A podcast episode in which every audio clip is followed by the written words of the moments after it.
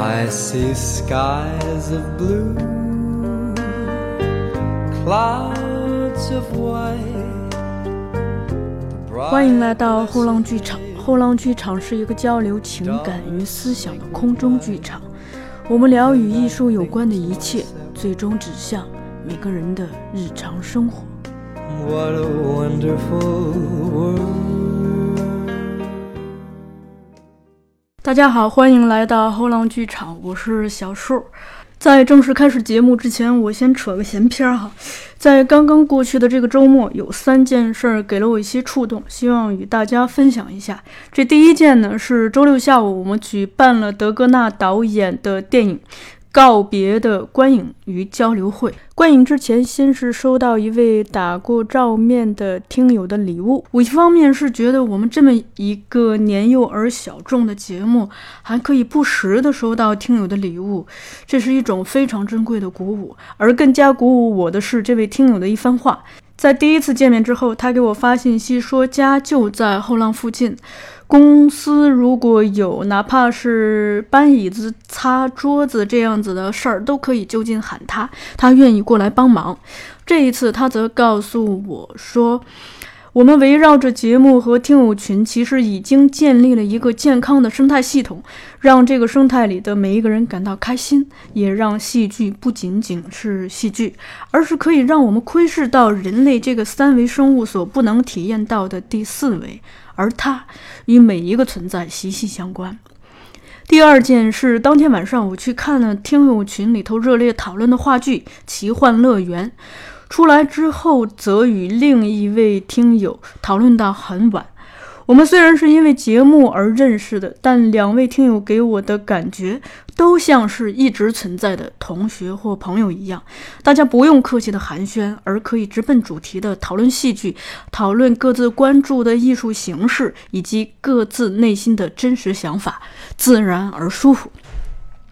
后来我还听说，很多听友跟我一样，也是受到听友群里讨论气氛的感染而跑去看戏的，甚至还特意在看戏之后，在微博上艾特后浪剧场来感谢推荐。这些让我联想到，一方面做这个节目的初衷本来就是希望借由与艺术有关的一切，来和大家建立一个连接，进而在这种连接中。在倾诉与倾听中，在自由而平等的交流中，我们各自梳理与分享着彼此的情感与思想，进而可以优微的帮助到各自的日常生活。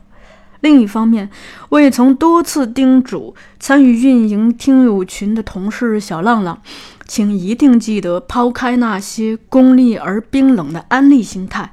我们虽然面对的是一个节目、一个公众号或一个微信群，但它背后都是活生生的人。所以我们要做的是像朋友一样待人，去建立一个友好而舒服的氛围，真诚地分享一些我们觉得还不错的东西，比如书，比如戏，再比如课程或电影，让大家不管是沉默或发言，皆可收获分享与交流的快乐。第三件发生在周日的晚上，就在我要睡觉的时候，看到小浪浪发来一位听友的建议，说是他在聆听港乐系列节目时，却没能找到每期的相应歌单，而只找到了以词人为主题的歌单。我连忙从床上坐起，想着该怎么回复他，但其实歌单是有的。去年在出港乐系列节目时，每一期我都请剪辑师大卫建立过歌单，而且歌单下面都有嘉宾 July 认真撰写的批注，都发布在后浪剧场的公众号里。虽然当时的阅读量很低，但 July 和大卫一直坚持在做。后来也是大卫主动考虑到大家收听的方便，才又在网易云音乐建立了以词人为主题的歌单。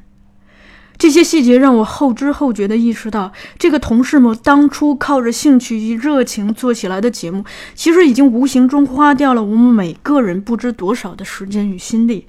我们像培育一个新生命一样，一直在尽心尽力地、小心翼翼地呵护它的成长，同样只为将心比心，对得起大家的时间和心力。更重要的是，我们每个人都有自己的本职工作要做，还有自己的生活要过。而时间和精力终究是有限的。这种局限本身会让我们更加珍视难得的交流机会，至少我本人是这样的。节目播出一年多时间，播放量有涨有落，评论有褒有贬。到现在，我其实已经没那么在乎了，或者说本来也没那么在乎过。因为从加入这个团队的那天起，我便想好了，或者一直在思考着，这本来就不是来冲播放量的。虽然公司一直在鼓励和支持我们的行为，但这种鼓励和支持本身给我们的压力，会让我们去花尽心思想着怎样去建立一种好玩的方式，建立一种让大家快乐的联系。就好比昨天你还是在地铁里听节目的听众，转眼就可以走进录播间，讲述自己的故事。昨天还在看的电影或戏剧，转眼就看到主创出现在节目里；而昨天还在节目里听的嘉宾，转眼就成了表演课上的老师。你可能是后浪的作者、译者或读者，也可能是培训课上的老师或学生，再或者是这档节目的嘉宾或听众，但随时都可能互换身份。这里像一个借由艺术串联起来的游乐场或戏剧场，每个人皆可自由地变换角色，都可以在角色的行动以及人与人的互动中，找到一份自然诞生的快乐。好，闲篇儿就此结束，咱们言归正传。呃，前几天我们这儿是采了一个话剧的剧组叫清明，当时那个导演一个是特别小，再一个他是个理科生，我觉得这两点跟跟咱们今天的嘉宾挺像的。啊，啊，今天的嘉宾也是一个理科生，也是年年纪很小。对对，啊，童导可以先跟听众打个招呼。啊，后浪戏剧的朋友们，大家好，我是我是童心宇。对你之前的作品可以简单介绍一下。对，呃，从从一二年开始，因为刚小树也说了，我是一个理科生，对，就是从一二年到现在，表演的作品有一些，然后呃，可能大家知道的，比如说我堂吉诃德音乐剧嗯《Q 大道》，呃，中文版，然后导演的作品有《燃烧的疯人院》《飞跃疯人院》，还有呃东野圭吾的音乐剧《信》，对。然后接下来是要做这个《安魂曲》中文版的执行导演，执行导演对吧？对，就是主要是为了这两个戏过来的。对，但是在介介绍或者聊这两个戏之前，其实我是特想就聊一下您您本身，啊，对因为其实我自己是充满了好奇的。呃，我我今天中午在准备这个事情的时候，我就想，就说做话剧导演这个事儿。不要说一个理科生了，就我一个文科生，而且一个已经做了戏剧编辑的人，当想到如果说现在哎天天上降来一机会让我去做一个话剧导演，我我感觉会一头雾水，没有任何的那个，所以我觉得好像做话剧导演是不是需要一件特别需要勇气和智慧的事对，头铁，所以我是好奇，就是说，你从小长大的过程中是，哎，首先是怎么喜欢上话剧的？怎么就，哎，非要进这行？哦，我我小时候不喜欢话剧，是吗？对我们小学的时候，就是大家小学学校都会组织什么看电影啊，嗯然后就是我们就组织过一次看话剧，当时看的是辽宁仁义的父亲，非常非常经典的一部作品。呃，讲的大概就是就是东北老工业基地开始出问题，然后大批的职工下岗、下岗潮那段时间的一段故事。所以对对于那时候的我来说，可能三四年级没有共鸣，没办法有共鸣，就觉得昏昏沉沉。说台上人在演什么呀，在嚎什么、哭什么，不懂，嗯，那好奇吗？然后就睡，不好奇，也不好奇，也不好奇，就睡，就觉得说啊，这个还不如看电视有意思呢，啊，离得又远，又看不清楚，啊，所以所以当时就是非常难熬，非给自己感觉非常煎熬的两个小时，走出剧场之后，心里下定决心说，这辈子我再也不要看戏了，嗯。啊，什么什么呀，看不懂，所以就就再也没有跟话剧有任何的接触。嗯，对，就是课本剧都不算了，嗯什么杜十娘怒沉百宝箱演一个百宝箱，类似于这种经历就不能算。而且我觉得，呃，咱们这一代人啊，我姑且跟跟你凑一代人啊，八九年的，对，啊啊哎，那差不多。啊，对，咱们这一代人有一个特征，我觉得是，其实除了像北京、上海这样一线的城市，是住在普通的城市的孩子们没机会接触这个。没错，对，如果学校再不组织，连一个睡觉的机会都没有。没错，没错。而且那时候网络也不发达，对啊，就是也没有现在这么多，就是我们基本上所有的经典作品的视频在网上都能看得到，没有这样的机会。嗯，课业压力又比较重，对，因为理科生嘛，就是从来没有动过念头说要考艺考，要、要转成艺术生，就从来没有这种这种想法。嗯，对，所以说再一次接触话剧就上大学之后了。对，当时，呃，是就是说想约一个姑娘，但是说就是去干嘛好呢？当时也是个穷小子，也没钱。然后那想一想，刚好学校里面有剧社，然后剧社呃有两家，我今天还穿了我们剧社的衣服来。对，对翻音剧社它它有一个特点，就是它从不卖票，全部赠票。嗯，对他当时在演一个戏叫《华变》，然后我也不知道讲什么的，就觉得啊，反正也不要钱，然后也很高雅感觉，所以就去看，结果把姑娘看睡着了，我自己看精神了，嗯，就是很受震撼，就觉得说完全超乎我的预料。为什么一群？因为我们的学校是没有艺术专业的，或者说即使有，也比如说刻章啊、国画呀，非常少的几个几个专业方向，完全没有表演相关的。我就觉得说，这样的一群来自各各专业的学生拼在一块儿，利用他们的课余时间排出的作品，怎么可以就是同时兼具思想深度、社会关怀以及非常棒的舞台表演能力？嗯啊，所以我一下就就被震撼了。然后，因为我当时是提前半年进学校，嗯，就算是预科生，对，所以就是当正式开学军训的时候，我们会组织在千人礼堂里面听报告，比如说呃有一些学长或者老师来给你讲如何高效学习啊，然后什么这个这个人生成功人士的七个习惯啊，就类似于这种，然后也是听得昏昏沉沉。但是我发现我旁边一哥们儿在拿着拿着一个一摞纸在看。我就说，我在凑到旁边说你在看什么？嗯，我一发现，哟，这不是华编的剧本吗？我说你你是翻译剧社的？他说对，我是翻译剧社的。我说哇塞，我看过华变，我太喜欢这个戏了，太喜欢这群人了。他说那那你来面试吧。他说啊可以吗？他说好呀好呀，我就我就去了，然后就进了翻译剧社，就算是正式跟戏结缘了。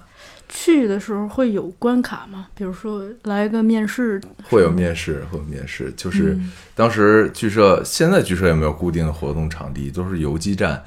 然后当时是因为跟社团联的老师关系很好，就借了社团联的办公室。嗯，然后呢，就就在里面，我一进去发现围了一群人，啊，就很紧张，很紧张。对，但是好反正我当时面了什么也不记得，稀里糊涂的，反正就过去了。啊，就这样。嗯，对。那个剧社社是不是在你们学校比较有名儿啊？对，算是学校里面一共两家话剧社，嗯在当时一个叫黑白，一个叫泛音，嗯对，然后黑白是属于官方背景 啊，因为是艺术团旗下的，嗯，然后泛音就完全是一个学生组织了，是自发组织。对，自发组织。他们选戏一般是引进吗？就那种。不，华变之后，我们又排了《恋爱的犀牛》哦，啊，一个本土原创剧，然后排了《小井胡同》，嗯。对，又是老北京戏，就是就是非常非常不一样，包括前苏联的这里的黎明静悄悄，嗯，包括我我毕业的时候排的窝头会馆，嗯。对，其实选戏还 包括张爱玲的，像那个《金锁记》啊，像恋呃《倾城之恋》，杨绛先生的这个西藏吗？呃不是。具体什想不起来了。么我想不起来了，对，但是是确实是剧社历史上演出场次最多的一部戏，但是我想不起来。啊对，就是选戏的风格还是很多样的，哦，所以就很有趣。对。你担任的是什么？我当时，我我是就是从来没有担任过什么社长、副社长之类的，嗯可能一一方面是不服管教，一方面也没有什么权威去管理别人，嗯对，就是我可能更喜欢的就是做演员和做导演吧。嗯，包括也做了一段时间灯光设计，还有音乐设计、舞台监督，什么都干过。哦，对，所以说都不专业，但是都还多少了解了一些。所以就摸熟了哎，是整个流程。是，那就比如说演员和导演，就从你个人的兴趣和就那种天分能力上，你觉得自己更更适合哪一个？我现在看的话，觉得更适合做演员。是吗？对，对因为导演，我一直就像嗯你刚才说说，如果突然掉下来一个机会让你做导演，可能会有一点摸不着头脑。对，就是现在我也摸不着头脑，啊我也不知道说导演他存在的意义到底是必要性到底是什么。我就是有过很好的团队，嗯然后就觉得做导演是一件无比幸福的事情；也有过不是很理想的团队，就觉得真的是一个很糟心的过程。嗯所以说现在也没有没有能力说自己就不管什么样的团队，我都有把握能够合作的很好。嗯，就是慢慢越来越觉得导演其实还是更多的跟人打交道。是。嗯，其实，嗯，我感觉有的时候，呃，艺术之外的东西做的更多，尤其是在不成熟的这种机制里头工，作没错是吧没？错，这全是对人的一个管理和使用，而嗯，在艺术上可能留出的时间和空间会比较小，是是在国内。是，呃，参加剧社，在大学里头参加剧社的人应该有很多，嗯，但是有勇气从剧社能走到职业这一块儿，毕业之后还能继续干这一行，我觉得就会更少。呃，因为我之前在做准备的时候，看到你是从从学校那边是专门来了北京，对吧？来北京的动力是不是也是因为戏剧？呃，不完全是，就是当时的契机其实是一个很糟糕的契机，是因为就是因为在戏上面投入的精力太多了，嗯结果导致没没毕成业。对，就是中间呃大四结束的时候就还差了好多学分，嗯就不得已必须要再读一年书。嗯啊、其实我心里是很很渴望说早点能够到社会上去去捶打捶打。嗯，对，因为我觉得太需要了。如果要做艺术，不管做什么，是所以就是、呃、心里面觉得很挫败，就是说，不管你喜欢的是什么，嗯，但是你自己的本职工作没有做好，所以就你无从谈起。所以当时其实心里还是还是觉得说，把艺术更多作为一种爱好就好了，就到这儿了，然后就安心的找一份跟数学相关的工作。对，就比如说像什么，因为我本来学的方向是保险精算，对，所以所以平安或者或者是人寿可能是比较优先的选择。嗯 然后在大学就最后一年的时候，就整个人就比较比较呃，因为这种挫败感吧，嗯反而会让你就是抛下很多呃，现在看来应该是属于就是莫名其妙的桎梏，或者说莫名其妙的惯性。比如说这种惯性，举个例子，比如说啊，你家孩子个儿真高，他是打篮球或者打排球的嘛？嗯哎，你家孩子脚大，应该去学游泳。你看手长脚长，就类似于这种惯性，就是谁规定的说你学了什么你就必须要，或者说你长成什么样子你就只能去做那些。就是当这种桎梏被被消除了之后，突然就觉得海阔天空，就 觉得啊，为什么不去试一试？嗯对，所以当时就就开始联系，因为也是我的大学在杭州，它也远离了上海和北京两个戏剧中心，所以我谁也不认识，就只能拜托朋友说你认不认识圈子里的人，能不能推荐一下，或者说给我个联系方式，我可以去拜访他们。所以最后一年，第五年的呃新年，就是大概初四、初五就来北京了。对，就开始按照那个表上挨个挨个聊，但是都大家其实给的答案都很出奇的相似。啊你学数学的，嗯，那你转金融啊，应该很赚钱。嗯然后现在想明白说，嗯，确实应该很赚钱。嗯做戏剧真的很穷，知道知，但是他们都没有给我工作机会，就是觉得说，可能因为他们身边，尤其是在北京的人，有太多学生剧社之后觉得自己有有才华、有冲劲儿的年轻人，然后一头扎到，他们可能见到太多了，嗯对，所以说就 就也没有什么事儿。嗯 直到最后一天晚上，就约了一个就完全没抱希望，因为他是个美国人，呃，在北大教书。我想一个教书匠，一个美国人，对吧？在这儿也没有什么人脉，嗯就聊聊嘛，蛮好。结果聊着聊着，他又说：“你毕业之后来吧。”啊，然后我也不知道这个空头支票他是怎么有勇气开出来的，呃，反正我也信了。对，我说好啊好啊，总算是有个机会，最起码，所以毕业之后就来北京。对，他给后来给你的是什么机会？后来他的他大学，因为他的北大就是上的课也不是专业课，就是更像是莎士比亚文学赏析和、嗯和排演，类似于我们现在应该叫通识课程这种课程。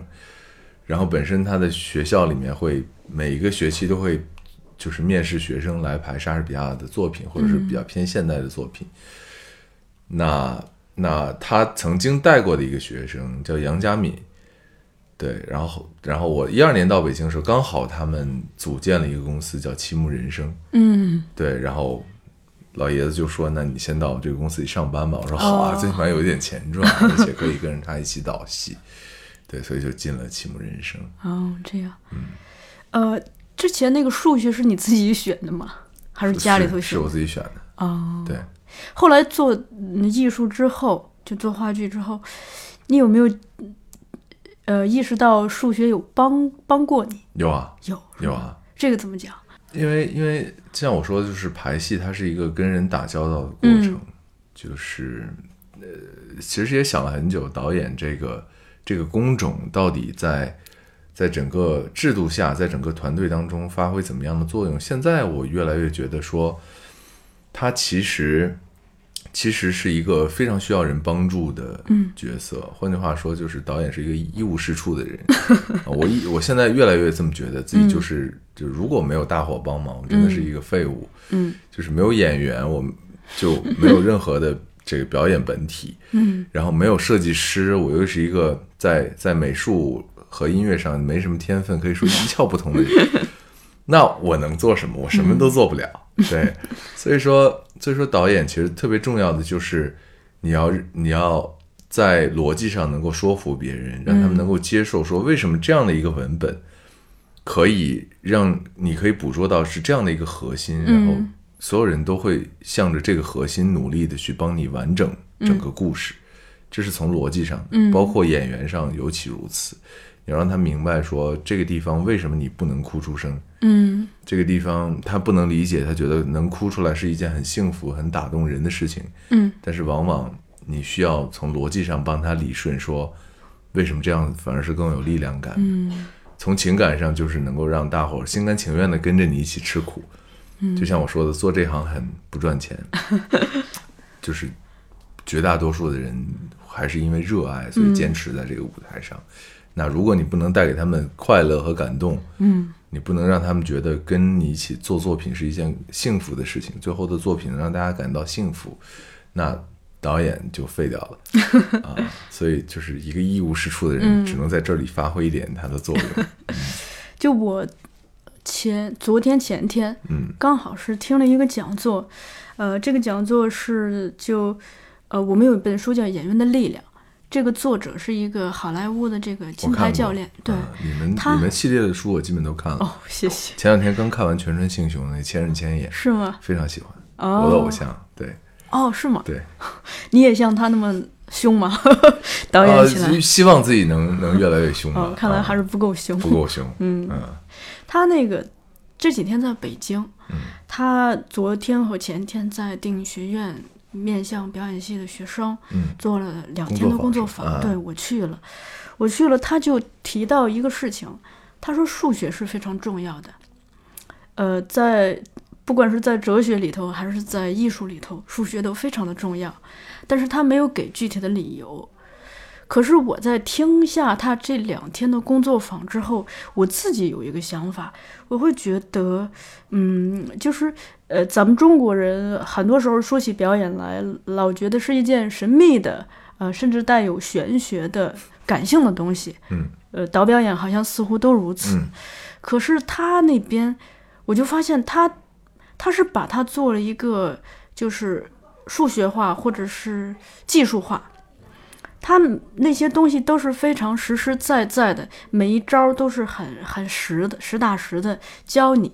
那具体每个人用这个招能获得多少感悟，当然取决于个人的这个吸收力。没错，可是他有一套可见的具体的这个技术，可以手把手教给你的时候，你就可能上完他的工作坊，你不会觉得说，我怎么听一讲座，呃，云里雾里，好像我也没听懂什么，反正人招儿教给你了，就是他把一套这个很虚的东西给他落实到具体的可操作的技术技术性的这个过程，我就哎，挺让我触动的。对，我觉得就是其实这个一开始我在在就是准备要转行的时候，读了很多我们国内出版的戏剧的著作，就包括说学院里面的教材。嗯然后其实看下来，当然我有做读书笔记，嗯就是但是可能 读了十几本教材，最后整理出来的笔记也就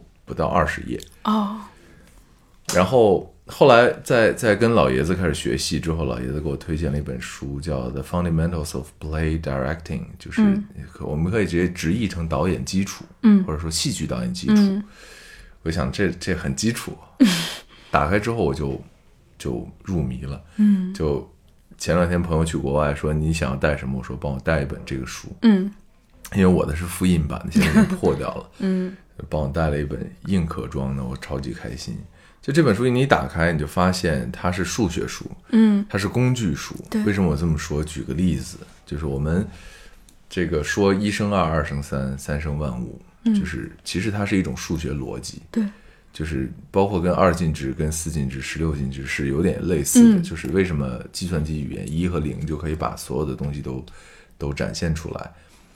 就是他一开始告诉你舞台，舞台是怎么回事？舞台是九块儿，嗯是九宫格我对，我们把它分成 center、up center、down center、left down、down left、down right、up right、呃 up left，它就分成九个九块儿，然后摆一个小人儿在上面，让你明白说为什么正中央正中央的最前端是舞台上比重最大的区域，嗯。或者说它的重心是最重的。嗯。为什么左侧比右侧重？因为我们现代人的阅读习惯是从左向右，所以这样你就把九块分成了九，就排成了一到九，嗯。重要性从从一到最后。嗯。很清楚，然后开始给你讲两个人，如果两个人一前一后站会怎么样？嗯。两个人一个在，比如说在左前方，一个在右后方会怎么样？他大概是什么样的人物关系，什么样的人物地位？嗯然后以及利于表现怎么样的人物关系。那如果两个人相对着站，如果两人各侧向四十五度打开向观众，就他把每一种可能性都给你罗列出来。OK，好，现在三个人了。如果两个人离得近，离另外一个人近会怎么样？如果四个人，四个人以上全部都按三个人来算。嗯，然后它就是这样的一种方式，就非常有逻辑的。对，帮助你去理解舞台，理解舞台上人物的位置布局，嗯然后开始动态。如果你走斜线怎么样？如果你画弧线，如果前半弧、后半弧，就分别是一种什么样的表达你的人物什么样的状态，你想要展现什么样的动机，高一点、低一点，前一点、后一点，人多人少，就是他把导演这件事情完全像你说的技术化的拆解了。就全都变成了招式，嗯直拳、勾拳、摆拳、上勾、下勾，然后你就开始组合。对，你要明白，说我这儿的目的是什么？我为了表现什么样的冲突，谁和谁之间，或者谁们和谁们之间的，嗯那怎么样的舞台调度和布局才是最利于你做这样的事情？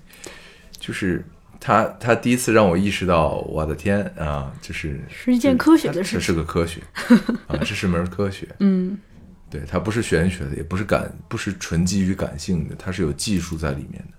对，就像我们平时编的一些导演或表演类的书，呃，包括编剧的，呃，其实也这样。我我感受最大的是，就很多外国人写书，他跟咱们中国的很多原创作者写的时候，那个出发点不一样的地方在于，他可以把一个艺术的东西用一套技术的语言给讲出来。没错，这样子的话，就你只要识字儿，能听懂他在说什么，你基本上就可操作。那具体操作的好与不好，那就取决于你个人的艺术的一个悟性或者直觉错。嗯，呃，咱们拽回来啊，因为我看到你是二零一四年成立了樊木戏剧工作室，对，这个是有什么机缘吗？就是当时，因为当时其实也是在刚好在我特别不知道找不到方向的一段时间，就是从青木离职了，然后跟老爷子去了一趟新西兰，就跟新西兰演员一起合作了一个《仲夏夜之梦》。嗯。然后回到国内之后，我们当时去新西兰的这批演员就想说，我们一起攒个东西吧，因为在新西兰日子真的很无聊，就是晚上演出，然后白天真的不知道该做什么，除了数羊就是数羊，所以我们就当时说攒一个小作品，刚好就是在在我们这一批的上一批去新西兰合作的演员，他们的合作那部戏之前的那部戏叫《The Slapdash Assassin》，我们会后来翻译成呃“玩命一家”。嗯，就它是一个北爱尔兰的戏，非常黑色幽默的一个戏，充满了对于宗教、政治、人性的讽刺。我非常非常喜欢这部作品，然后我就尝试把它翻成中文。我们回来之后，在北京就在北大找了那种空的，就是教室大走廊去排。排练完了就跟彭浩商量说，因为他们不要场租嘛，我们没钱，就说能不能分成的方式来、来演，所以就演了。然后演到第几场我忘记了，突然有一个人来，就是谢幕之后就找到我说：“呃，你好，我我现在正在想就是做一个以导演为中心的这样的一个就是制作呃工作室集群，类似于这种感觉的一个戏剧公司。”嗯啊，然后后来我到他办公室聊了一次，就感觉说也还是有一点摸不到他的路数，嗯所以也没着急答应。然后后来是大概隔了半年，我大概想明白了，然后跟他聊，就一拍即合，然后就就说做一个工作室吧，叫樊木。然后后来就是就是这个人叫柳亚刀啊，是非常我我也是非常非常尊敬的一个人，真的是有大智慧的人。嗯。对，所以他们的公司就是光伟嘛，包括祖纪言啊，包括何玉凡啊，像我啊，嗯。这三个都不是本专业的导演，嗯，对，就就都都在他们的公司旗下，就是做了自己的工作室，对，嗯，你说到这一点，其实我挺感慨的。是我之前跟邵思凡聊过，啊他就说他说戏剧是一个大的这个纽带，它可以把很多人扭在一起。是，就我也经常觉得，其实我们做的很多事情都有这个功能。就比如说拿我们这个工作来说，就我之前可能会，呃，年纪小的时候会心心老老在想，就说，哎，社交这块儿，比如说怎么破？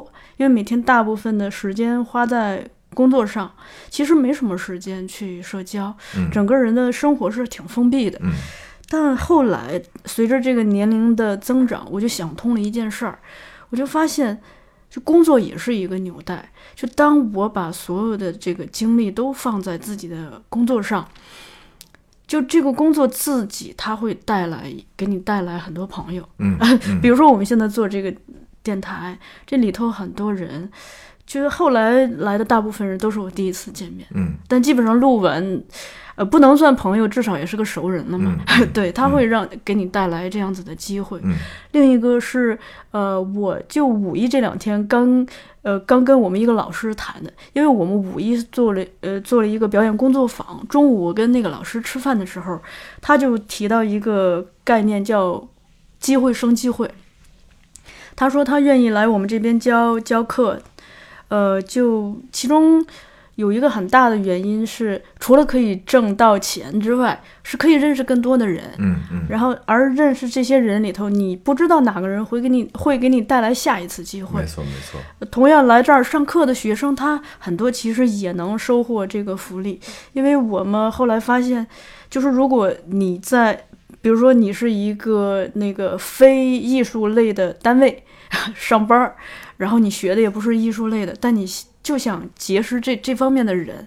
如果你专门在剧场门口去堵人或者什么，也挺傻的。嗯嗯，而且成功率未必高。对对对但是如果你因为一个工作坊或者是一个戏的这种幕后的这种线下活活动对，去结识人的话，好像就非常的水到渠成。是是，那个反目是跟你这泛音有关系吗？对，因为它就是因为范字是上面一个林，下面一个凡嘛，对所以而且我妈小时候一直教育我，就是就是大名不好养，贱名好养活。哦所以我想说，那木对，所以就是林中一幕，我是嗯从梵音里面出来的，也是戏剧的缘分，也是从那儿开始的。嗯对，所以就就拆了一个木头出来。了解，原来如此。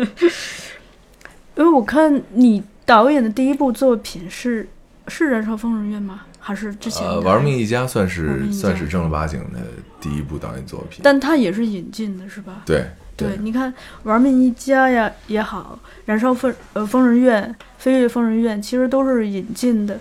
这个这个我挺好奇的，说，哎，你为什么会偏爱这种引进的剧本，而不是原创的？因为不好找啊，找就是好的太少了。嗯就我也喜欢好，就是只要是好故事我都喜欢，比如《窝头会馆》嗯《大爱》《小井胡同》大爱》，就是这种原创的、扎实的故事，就是不管它来自于哪个国家，嗯它一定都具有一个特点，就是就是至少在国内的环境下，它是有非常强的感染力的。对，就是它的文化背景不会造成说我们没有办法感同身受，就有点像是小学三年级的我看父亲的时候的感觉。嗯后来一三年我在上海的时候，当时我们在演《QQ 大道》，就是上戏的导演系，当年的导演系，他们的毕业大戏就是故就是父亲。嗯所以一我一听说这个事儿，我马上又再去看了一遍，就就发现啊，真的是个好本子，真的是个好本子。就还是因为那个时候的我没有办法去读懂对，嗯，那是年龄的隔阂。年龄的隔阂或者或者是认知层面的，就是各种包括情感成熟程度的，嗯都太不一样了。所以说，就是我并不是偏爱外国的剧本，嗯。而是因为我们自己国内的剧本优质的，或者说就是我会会我我会比较喜欢的，就是产量太低了，而且一旦出产了，就是院团们或者说大佬们就全拿走了，就不会不会剩到我手里。嗯。对。那些剧本是你自己翻译吗？对，就翻译这个事儿，我也挺想聊的，因为之前也也是跟思凡聊过，啊他自己说他翻译的时候，其实等于是重新认识了一下这个剧作家，啊是或者重新认识了一个一下这个剧本，甚至会发现，就从这种他的行文行文风格去发现这个人的一些。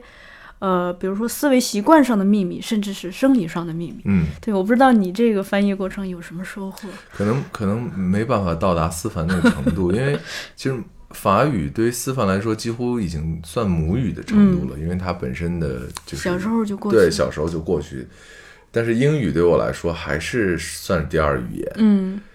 所以说就是在翻译的时候，我只能我不能说更可能我们俩的，就是因为语言能力的差别，也可能是因为思维习惯的差别，嗯。不能说更了解作者，我但我可以放心的说更了解作者笔下的人物，嗯对他。比如说，一个喜欢使用复杂长难句的人，他的教育背景，我们可以有个猜测。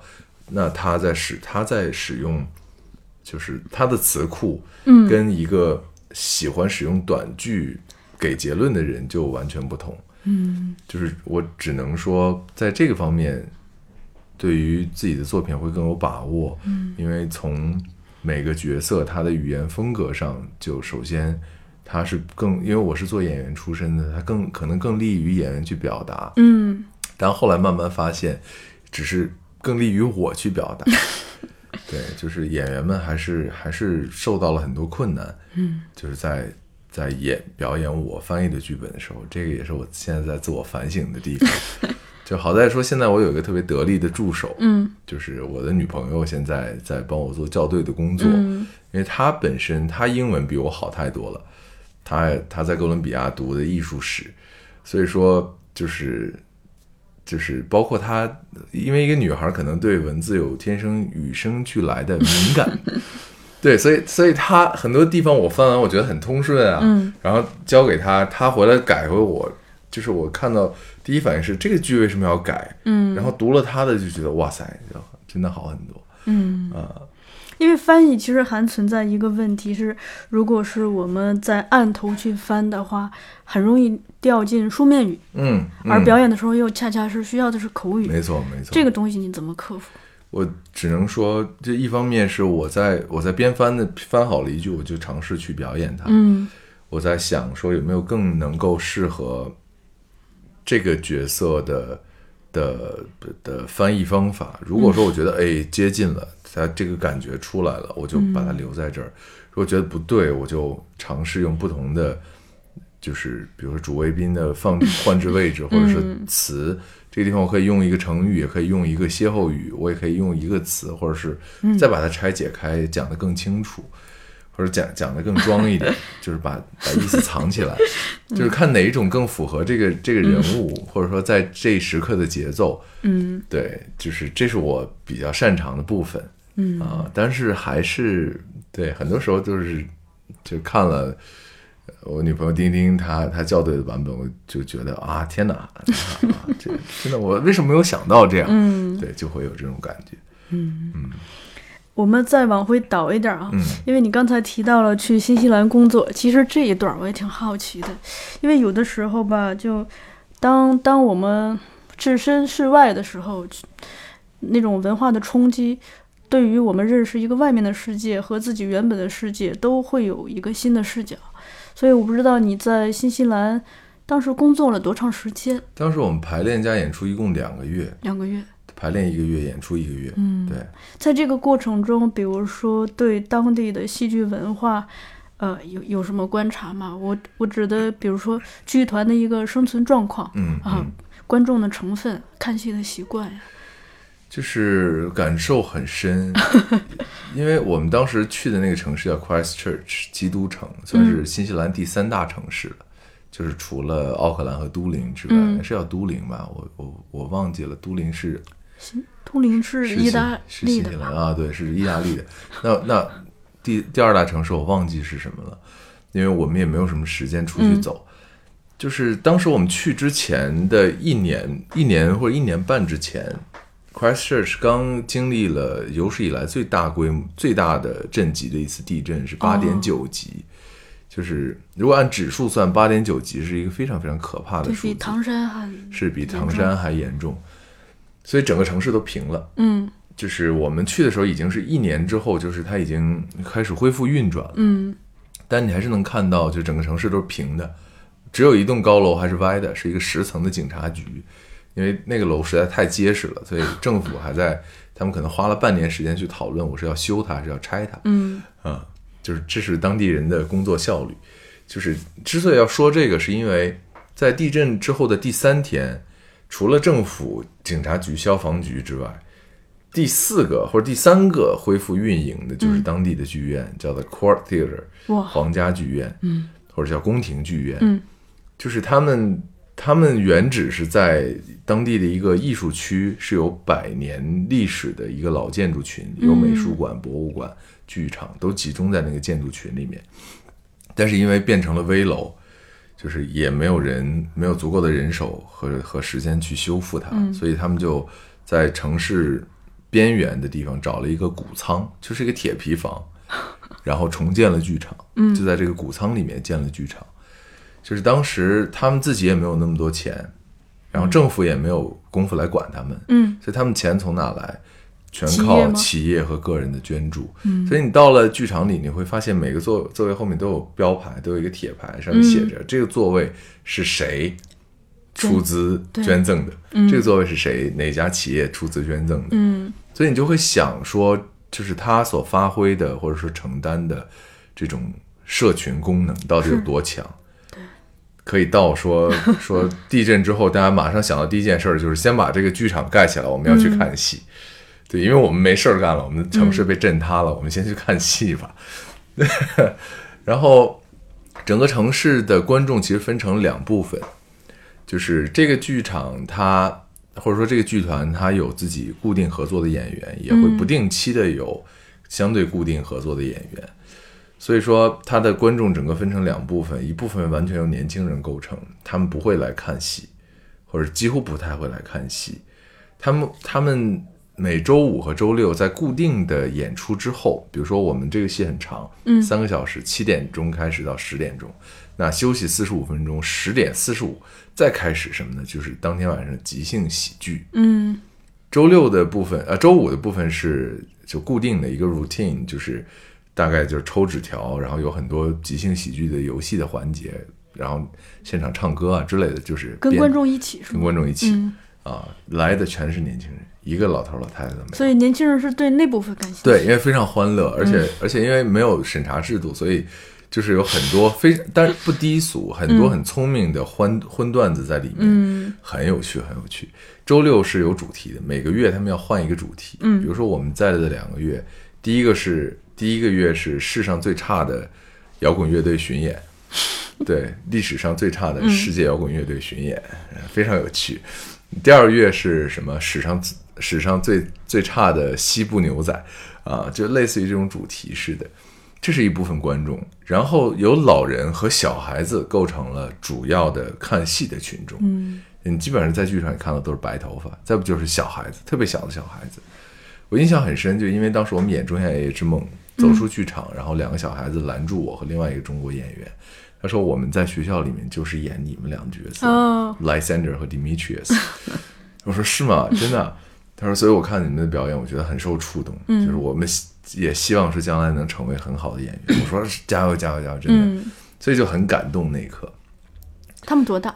大概十岁、十一岁那个样就是我还看不到23年级父亲的那个、那嗯个、那个、那个年，纪。三年级左右。对对，就感慨啊，就是说，一方面他们的戏剧像你说的这种连接感，嗯。这种这种呃，把一个社群的人全部形成了一一个非常强的向心力，嗯。就是不仅仅是作为一种消遣，更重要的，它也肩负了很大的教育的功能。是。所以这种传承的力量是、是非常让人受感动。嗯。对，所以就是包括说他们的演员也让我觉得很受触动。第一次在在剧组第一天见面，大家刚认识，嗯所有人都脱稿了，包括词儿最多的 Bottom 都脱稿了，嗯可能有些是胡编了开始。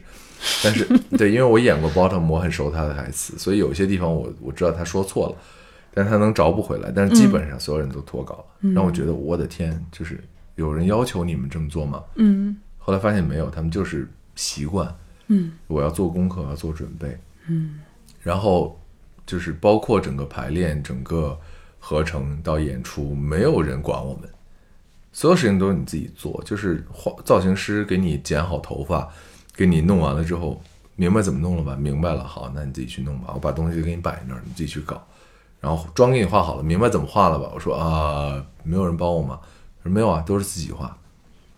所有演员都是，就来到剧场热身、自发的，然后不管是嘴发音的、咬字的、身体的、能量的、传递的、交流的，全部都是自己完成。化妆，然后服装，每每周演完之后，内衣要装小袋子，外衣要装小袋子，然后全部贴好自己的标签，放到洗衣袋里面。所有的工作都是演员自己完成。嗯就非常井井有条的对，非常井井有条的一个剧组，大家谁也不用担心谁，你就负责演好自己的角色就好。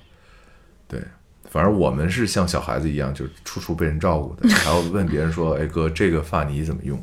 从来没用过。”嗯，就是这样。他们那个是不是也特别专专注？对他们，他们因为小城市，而且新西兰又是一个小地方，所以说就是身兼数职是常有的事儿。嗯演电影、演广告、演话剧、戏剧，什么都要演。嗯所以这也这也是他们就是就是在这个地方的专注度的所在，因为你必须要不断的接活儿，然后你才有、才有足够的活力和能 量。嗯在舞台上，就是虽然说没有谁说我非要跟谁比，嗯，但大家都就觉得说，这样既然我做了这一行，那就应该做好。这是一个基本的事情吧。嗯，因为我自己是，比如说经常，呃，去北电和中戏嘛，呃，在这个过程中，嗯，其实我经常观察到的是，我看到他们表演系的学生的那个日常的一个状态之后，其实内心是会隐隐的担心的，嗯。因为我觉得不像一个学习的状态。嗯。呃，我们普我上大学的时候，作为一个普通系的学生，我现在都记得自己那种求知若渴，或者是当当你去听一个讲座或去参加一个也听一个课的时候的那种认真。比如说带上笔和本是最最基本的嘛，呃，早一点到去占一个好一点的座位哎，最基本的。对，这些都是最基本的。然后在到之前把早餐解决掉，而不是把早餐带到课堂上，也是最基本的嘛。而且我们那个时候，呃，手机网络也没那么发达，手机只是一个通讯工具，所以上课也不用担心不停的去看手机，也是一个非常专注的状态。但我现在，当我去北电和中戏逛的时候，就我看到的学生，可能跟也可能是我年纪真的大了，就觉得跟我大学的时候的状态完全的不一样。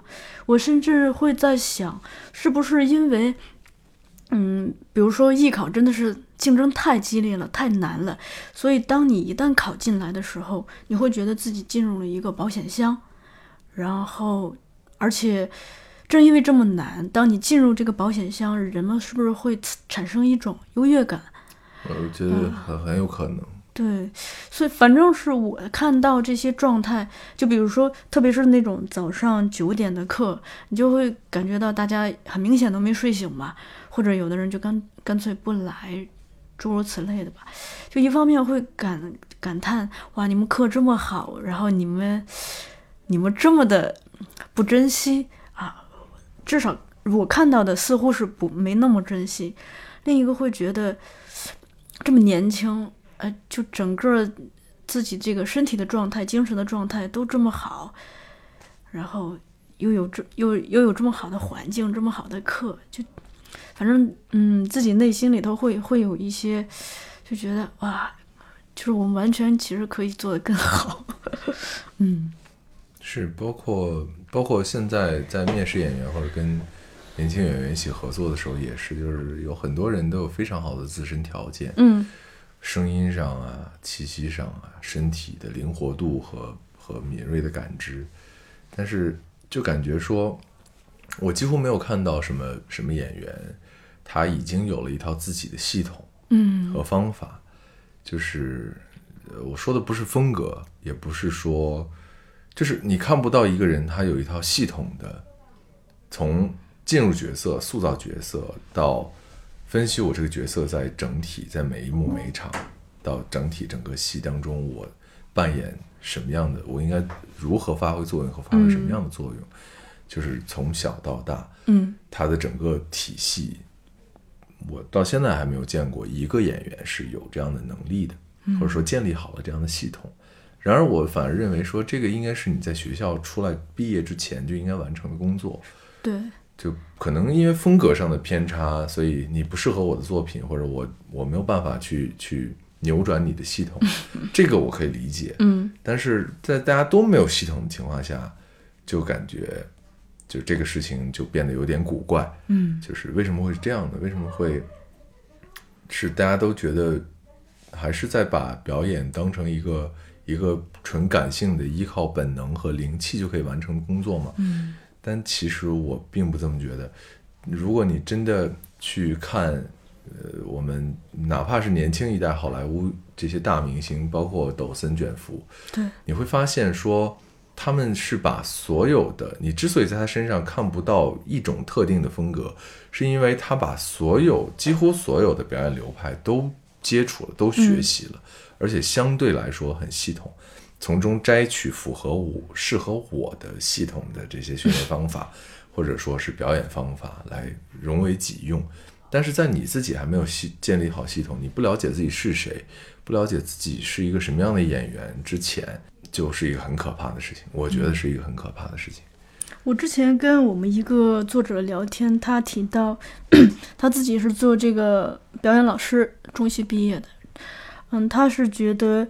嗯，正因为现在就很多孩子在学校其实并没有好好的学，所以才导致就表演指导的 多了很多工作机会。是因为，呃，当一个孩子从学校毕业之后进入到剧组的时候，其实他并没有准备好这个过程，他就需要表演指导来做一个再教育。那我好希望跟所有的表演指导一起合作一部戏，就会有这样的感觉。嗯对，嗯，比如说你看后浪出的乌塔哈根那本书，因为我从大学我就在找乌塔哈根的书，就是你就发现他没有体系。乌塔哈根自己他在那本书里，嗯那本《尊重表演艺术》里面他是没有体系的。嗯你要强给他用标题十四个标题弄一个体系出来，我也可以接受。嗯但是他你会发现为什么会出现这种情况？因为他的课不是给零基础的人准备的，他的课是给你已经接受了，不管任何一个体系，方法派也好，还是还是呃。就是斯坦尼也好，就不管你是哪一个流派，你已经有自己的，你已经弄明白说，或者隐约的感觉到我需要什么，我适合什么，我擅长什么。嗯弄明白这几个问题，你再来听他的课，你就发现原来这些地方我忽略了。嗯，原来原来感情色彩是很重要的。原来行为本身不仅有不仅仅代表着目的和动机，原来感情色彩是能赋予我这个角色灵气和、和出人意料的魅力的。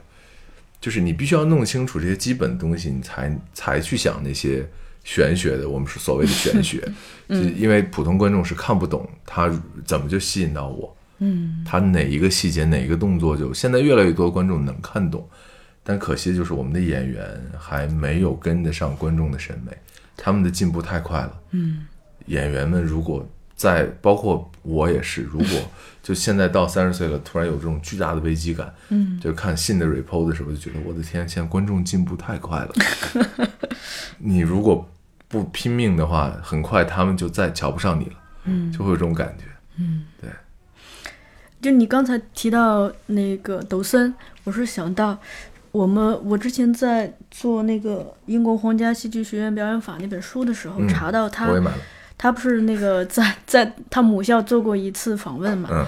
他提到一个观点，他说，呃，他的母校，嗯，并不是说负责把大家培养成明星，可是呢，会给大家一个基本功。这个基本功，他举了一个例子，就说，哪怕你是在好莱坞的那个绿幕蓝幕面前表演，你对面什么都没有，你依然会有一个抓得着的，可以立立刻拿过来使用的东西。这个就是你自己长在你自己身上的功夫。嗯嗯 嗯对，这个太重要了。就比如说，上戏前一段时间有一个希腊导演过来做过拍过一个戏，然后在排之前他做过工作坊，也是我没有去参加，是我的演员们跟我说的。嗯就是他们有去参加的人，当时提到一个训练方法就很有趣，就是我们演员经常会说舞台支点，嗯包括抖森说的，迅速抓到一个抓得着的东西，依靠它，围绕它，嗯去表演。其实很多时候大家说的是一回事，就是舞台支点。嗯他有一个有一个就是一群人，然后然后他每次打响指就迅速的切换下一个舞台支点，迅速嗯迅速。就是这样的训练，我不知道在在我，因为我自己没有这种科班的背景，所以我不知道我们的学校有没有在教。嗯就是，但是我想说的并不是说舞台支点的训练这一回事儿，嗯，而是说大家是不是真的有意识的去拆解过我们表演当中的这些元素和基本的素材，嗯。然后针对每一个元素去发现自己的长短板，对，去去寻找不同的风格，然后去武装自己，这个才是最重要的。嗯。对，就是就是，这是我就又扯回到我们之前说的那句话，为什么我觉得数学是有用的，嗯。即使在表演和导演上，嗯。就是他完成的，他能帮到我的，就是让我具有足够的，就是呃逻辑能力，能够去拆分元素，把它打散，挑选出有用的部分，再整合起来，恰好又是就是构成了我想要的风格，嗯没有偏差。现在可能还做不到，不敢吹这个牛，但是 但是这种能力是是让我觉得非常感激的。是吗？对，我今天早上刚看了一本书，这本书叫《像艺术家一样思考》。嗯他提到一个观点，跟你这个很像。他说，呃，所所谓的创造性，所谓的艺术家的思考方式，其实就是就是什么呢？就是一破一立。嗯，所谓破，就是把我们惯常的理解的、看到的、理解的东西，以一种怀疑的态度把它打碎，嗯，拆分开，然后呢，再用自己带有个性化的方式重组没错，这个东西出来之后，就是你的创造力的一个结晶。没错，就像之前也有个说法说，就是以现在我们的文字量，就是这些作品量，嗯应该人类已经找不出任何一个新的就是词或者字的组合方式，嗯就大概就是这个意思。就是我们不管写什么，前人一定都写过，嗯不管说什么都是都是出自别人之嘴过，所以那那在这样的一个时代之下，你你是这恰好又是一个好的时代，我觉得。嗯就是就是发现自己明白自己是谁，是是你想从事艺术来讲特别特别重要的一件事情，哪怕就是到后面突然发现自己真的是一个一无是处的人，我现在也就很坦然，我觉得蛮好的，就是嗯也好在有有大伙帮忙，嗯，就够了就好了。我我看那本书，他 还有一个观点，他就说，其实艺术创造是有点像透过自己去认识世界，就是自己是一个透镜，呃，自己的个性会导致我们看到的那个世界有有你自己个性的一个色彩，它跟别人看到的可能未必一样。嗯，同意啊，同意啊。哦，回到新西兰这个观众哈、嗯因为你提到老人小孩儿，我挺好奇的，说会不会是因为年轻人时间比较少呢？一方面是对，一方面是因为那个城市的特殊性，因为地震之后，呃，失去了很多工作机会，嗯，所以大量的年轻人就到奥克兰和澳大利亚去了，哦。所以整个城市剩的年轻人就不多，嗯。这是一方面。另一方面，其实我觉得，我觉得这个可能可能比较比较重要，就是因为你看现在 NT Life 很多作品嗯。在国内播，然后它会有很多给到观众席上的镜头，嗯。你看他们的观众构成，会惊喜的发现以年轻人为主，嗯。不管是就是莎士比亚的 Coriolanus 啊，或者说像 As You Like It，还是像比较现代的像天窗啊，嗯。就是这种这种作品，都是以年轻人为主。但我觉得单纯的说他们都是戏剧学院的学生，可能也不至于，应该还是以老百姓为主，游客老百姓为主。嗯。所以就是在在在那样的国家，就是包括在在百老汇，因为我没有看过百老汇的戏，但是看过他的录像，也有拍到观众席的镜头。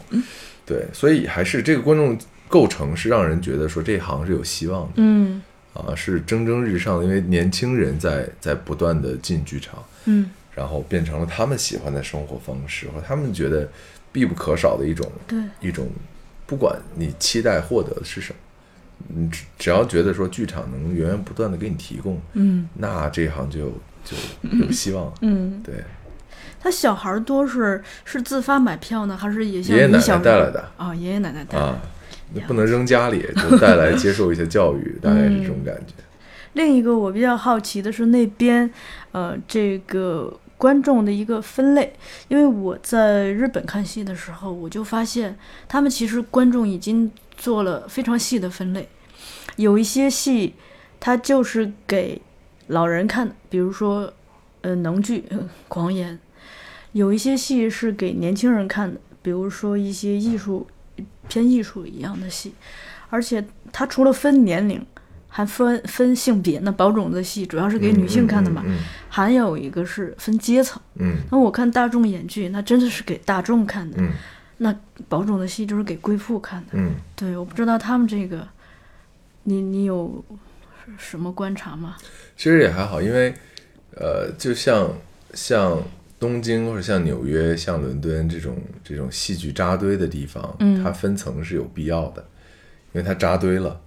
如果不细分市场的话，谁都不要火。嗯。就是大家都抢一块蛋糕，而不是把蛋糕分层的话，那你在新西兰这种城市，在在 Christchurch 撑死了十万人口，就一个剧团，嗯。它分什么层？它就是就每年会有计划，会有一年的规划，可能有一到两部儿童剧，嗯。然后有一到两部音乐剧，剩下都是话剧作品，而且可能涉及到比如说非洲的问题，比如说呃黎巴嫩的，比如说就是这种关注中东的，他会有不同的不同的呃作品风格。嗯。对，所以说他没必要搞分层了，就这么点人，反正看来看去就这些人啊，嗯。基本上一个戏演一个月，十万个人轮一遍，好了，可以下一个戏了。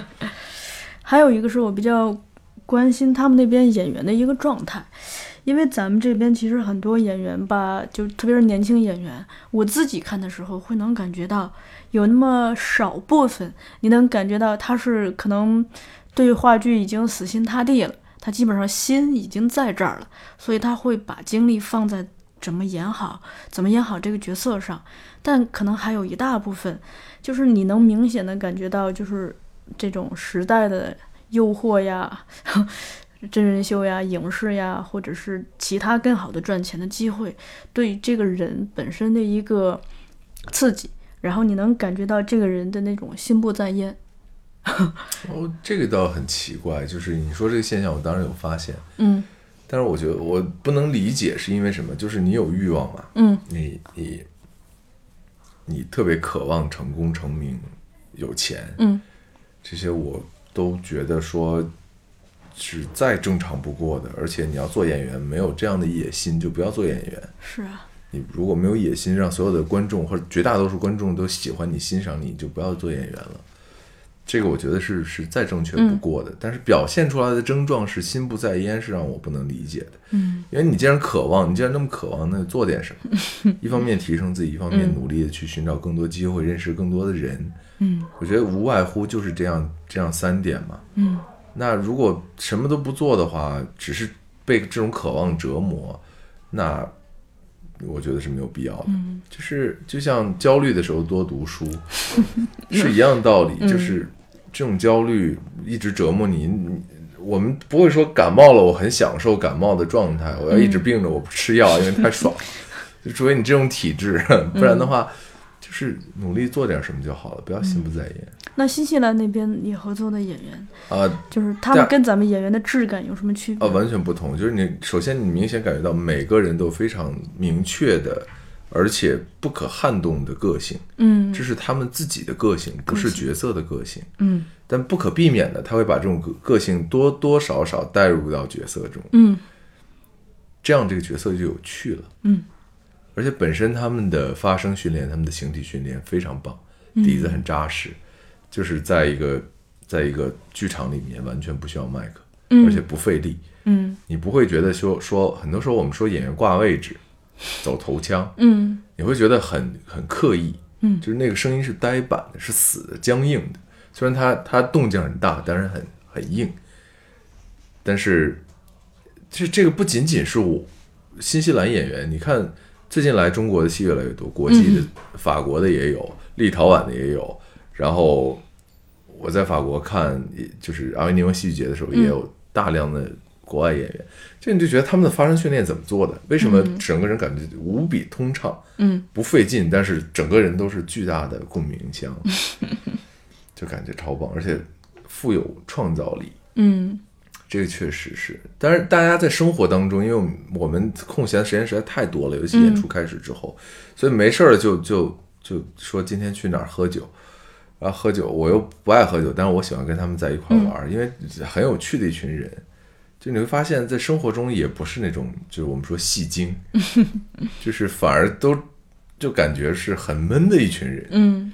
就是不会说突然一下就很很很戏剧性的这种冲突就出现了，或者说一定要搞怪，一定要演点什么，大家都是很正正常常的人，但是你又会觉得说，在这样的正常背后，保护的是非常非常明确的个人色彩，嗯。是个性，是很鲜明的个性，但是他们在用这种平常来保护，嗯，而不是尽情的去释放它，最后把它消耗掉了。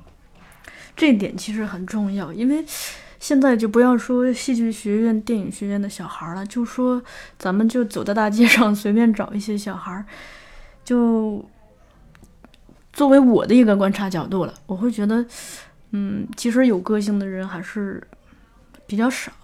我咱们说的那个个性，它不是说非要出跳，非要非要怎么夺人眼球，而是说那个东西是你自身的。嗯呃，他在你的谈吐里头，在你的言行里头，在你的穿衣打扮里头，积累下来的，对，它就是你个人的一个质感。对而这个东西是独一无二的，对在你的同学中，在你的同龄人中，在你的同城市的人中，可能都找不到第二个。对。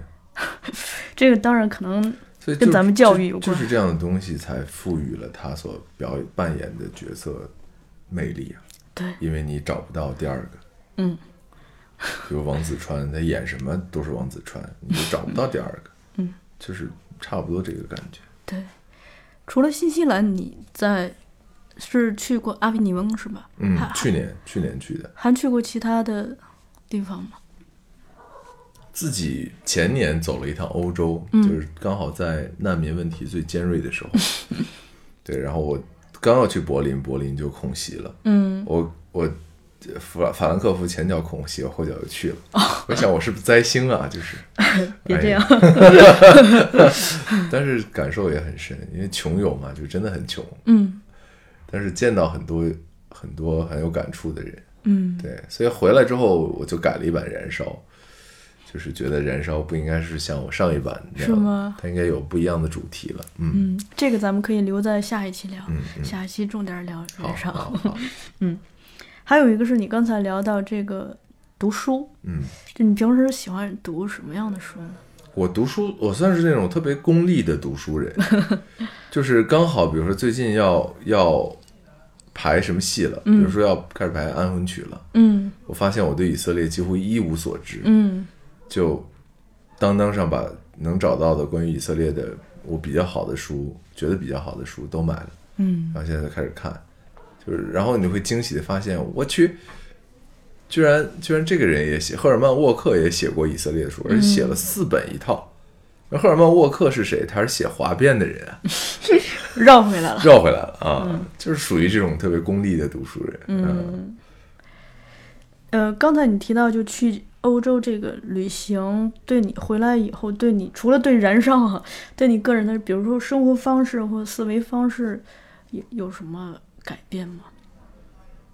会有啊，会有，会有就是你会发现，即使是不是很富裕的欧洲城市、欧洲国家，就是他们有一个有一个东西是是我们一定要努力去追赶的，是什么？就是审美。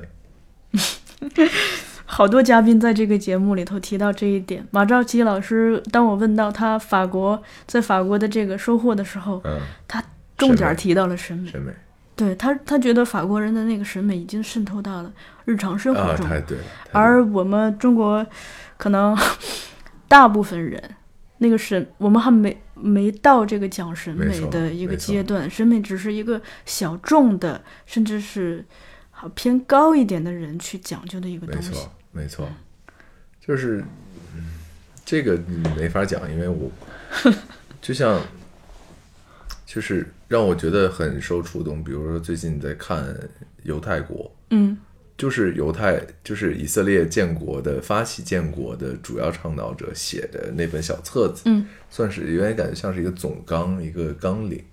它它纲领当中的纲领，它其中有一句话就是什么？就是提升国民对美的感知能力。嗯一共可能也就四句话，就是总纲当中的总纲，其中这个就占了一条。哇，我就觉得说这个太了不起了，这个真的太了不起了。犹太人跟我们还不太一样，就是我们人太多了。啊，而且而且一因为一直以来我们的民族历史是处在一个相对来说比较安逸的环境，嗯。有天险，有两条大河，这任何一个民族都没有的。嗯。就是水域诞生的这种这种文明，我们是唯一一个占了两条大河的民族，嗯。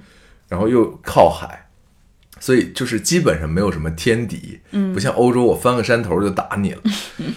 所以说，就是就是可能因为我我觉得这样才叫封闭吧，嗯。就是不再封闭是一个特别重要的，就是大家一去看去外面看一看，其实真的是特别好的一件事情。其实这个看是用心去看，嗯。就是哪怕说你你找一个鸟不拉屎的地方，就是没有一个旅游攻略会推荐你，但我就觉得这个地方我太舒服了，待着我就待着一个月，你一个月的房租，你租一个小单间，可能跟北京也差不了，甚至比北京还会便宜。就是生活一段时间看一看，真的会感觉很不一样。嗯，就他那种改变真的是潜移默化的。你这个跟上一期赵淼的那个扣上了。啊，嗯，他有他有一个主要的观点，就是要打开自己，就是多元的认识世界，嗯，多元的思考，多角度的思考问题，没错，千万不要封闭。当然到他他他当时聊的，就说到最后你会发现，开放的人永远开放，而且越来越开放；封闭的人永远封闭，越来越封闭。是，这个这个临界点就很难打打对破。对，就是因为我们我们的历史太安逸了。说实话，虽然嗯很多苦难，但总体来讲真的是安逸的。嗯因为你不用不用怕饿死，嗯除了自然灾害的时候，所以大家就是中国人的这种小家概念，就决定了说我们是很容易被被满足的一群人。嗯，就是有个小家庭，有一个屋檐，然后老婆孩子热炕热炕头。当然，我也会期待这样的生活，嗯因为呃不能免俗的会让我有巨大的幸福感。嗯，但但就是不能仅仅是如此吧？对，尤其是现在互联网这么发达，嗯哪怕你不真的不会真的走出去看一看，翻个墙。对，就是意识上的开放 要比要比你的行动上的开放可能更重要。对，它决定你能看到什么。嗯啊就我提两个举两个例子来印证这一点儿，这都发生在我们身边。嗯呃，一个是呢，我我有一个室友，哎，从去年的一月份到现在，这变化非常之大。嗯，他以前是一个特别封闭的人，是他一失恋了吗？不是，他以前一回一回家，他就回自己屋了，回自自己屋，他就关锁上门。哎哎，就反正也会简单的打个招呼，但没有其他的话。而且他在从公司回家的路上，他没有任何的岔路，就非常的就准确的按照这条路线，没有任何的那个分歧，直接回到家，关上门，就嗯完整的两个点，嗯一一条线段。嗯嗯嗯，对，但后来就是我呢，老喜欢拉住他去 去去洗脑，嗯，洗的多了吧，就自然发酵了。他后来就先是换了工作，换了工作就一一连串的这个连锁反应。他换工作其实是因为他的思维换了，嗯，他觉得那个地方不应该待了，他嗯他要找一个新的地方。这算你洗脑成功了。不能归功于我，还是人家自己那个悟性。嗯对，人家那个后来就换了新工作，这个新工作呢，刚一入职就要让他去英国培训。嗯英国培训之完，他现在就是经常出差，比如说韩国呀、日本呀、新加坡呀各地的跑。虽然都是因为工作去跑，但你还是有机会通过自己的这个整个身体去感受一个异国的一个氛围嘛。所以啊，我最近我昨天晚上刚说他，我说我发现你最近的这个变化太大了。一个是你悄悄的把你的椅子换成了一个简约的木椅子，你把你的红色的窗窗帘换成了一个非常素雅的绿窗帘，就是那个荷叶绿嗯啊。另外，我发现你的家就突然简洁了不少，嗯，而且你你开始热爱打扫卫生，你把洗手间什么的都打扫收拾得干干净净，嗯就把那个洗手池擦擦的对于生活。质量的要求完全不一样了。对，嗯这个一个是我对他的一个观察，另一个是我昨天中午刚好是去见我一个老师，就是他是电影学院表演系的。我进到他的办公室，就给我触动太大了，就是那是我长这么大去过的第一个让你觉得心非常静，想待在那里不想出来的办公室。嗯嗯。因为我见过太多，要么就是特别简陋和杂乱的办公室，嗯。要要么就是非常的奢华的那种 高级、那高级感的那种办公室，但他那个就特简单。呃，我就仔细的观察了一下，它的窗帘和沙发是一种纹理，嗯。但色调接近。嗯。然后呢，它的这个椅子、茶几，呃，和桌子、柜子是一种木纹，嗯木纹感的。然后他所用的这个茶杯啊什么的，都是就你看起来特普通，但是你仔细一端详，就都特讲究。嗯嗯而整体营造出来的这个东西，加上一些绿植的点缀，让你觉得就是简约而素雅。嗯所以你想待待进去。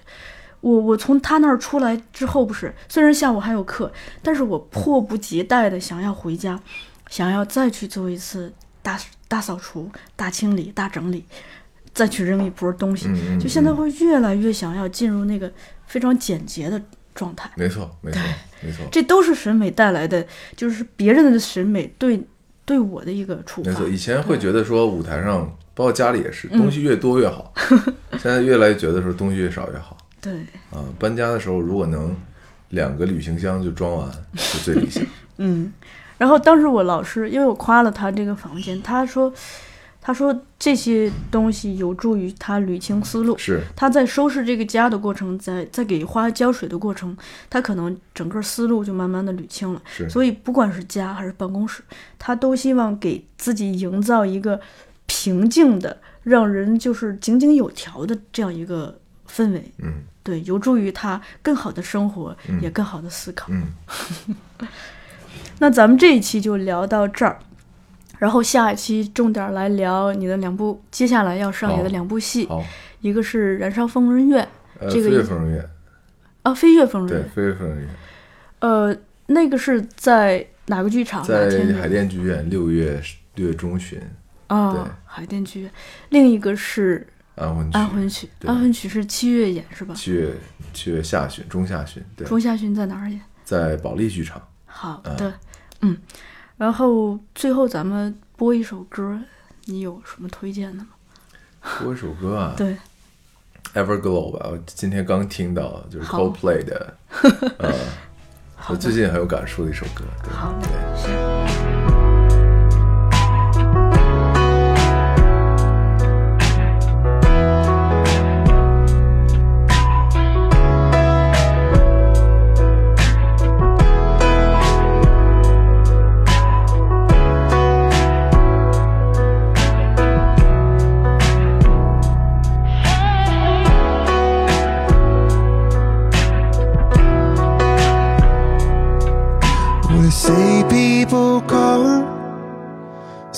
people